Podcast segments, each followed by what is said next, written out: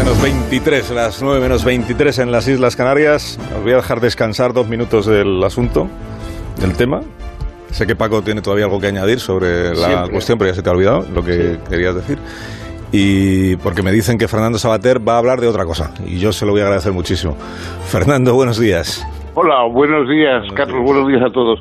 Bueno, sí, yo, yo voy, a, voy a hablar de otra cosa y es hacer un pequeño elogio del alcalde de Londres, de Sadiq Khan, eh, porque se ha atrevido a ir contra una corriente que, en fin, me, me, quito el sombrero. No sé si tendrá razón en ello o no, pero me quito el sombrero porque va contra la corriente que es aceptar sin resistir todas las obras, por pintorescas o, en fin, desaforadas que sean, de los grandes arquitectos.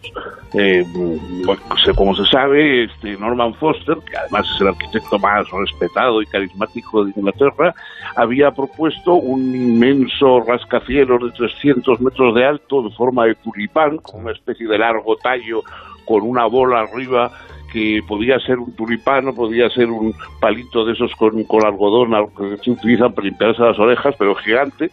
En fin, mm, el caso es que, bueno, que claro, como todas estas obras, aparte de su aspecto mm, desconcertante, era carísima y, y bueno, entonces este hombre lo ha estudiado y claro, pues eh, ha dicho que ha escuchado a, las, a los eh, partidarios de una forma más tradicional, diciendo que se iba a tapaba el puente de Londres y que, en fin, iba a crear un, una, una, ruptura en la, en la estructura del, de la ciudad se invocaba que atraería mucho turismo, pero eh, han prevalecido, digamos, los que se han los que se han opuesto a esa ruptura en el, en el paisaje urbano cosa que, nadie hace, porque normalmente los paisajes urbanos están sometidos a, las, a, los grandes nombres de la arquitectura a que hagan las cosas eh, más, en fin, eh, por lo menos chocantes, sin que nadie resiste para no quedar mal y para no quedar como un tipo anticuado, etcétera.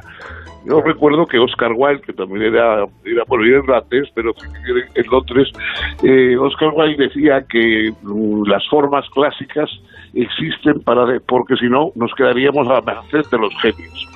Bueno, yo creo que la mayoría de las ciudades están a merced de los genios que no respetan formas clásicas, eh, en algunos casos para bien, pero en otros yo creo que creando destrozos y gastos extraordinarios de las ciudades. Entonces, por lo menos por ir contracorriente, eh, me quito el sombrero delante del señor Sadiq Khan, que se ha eh, atrevido a, romper con esa, con esa pleitesía que tenemos todos con los géneros de la arquitectura.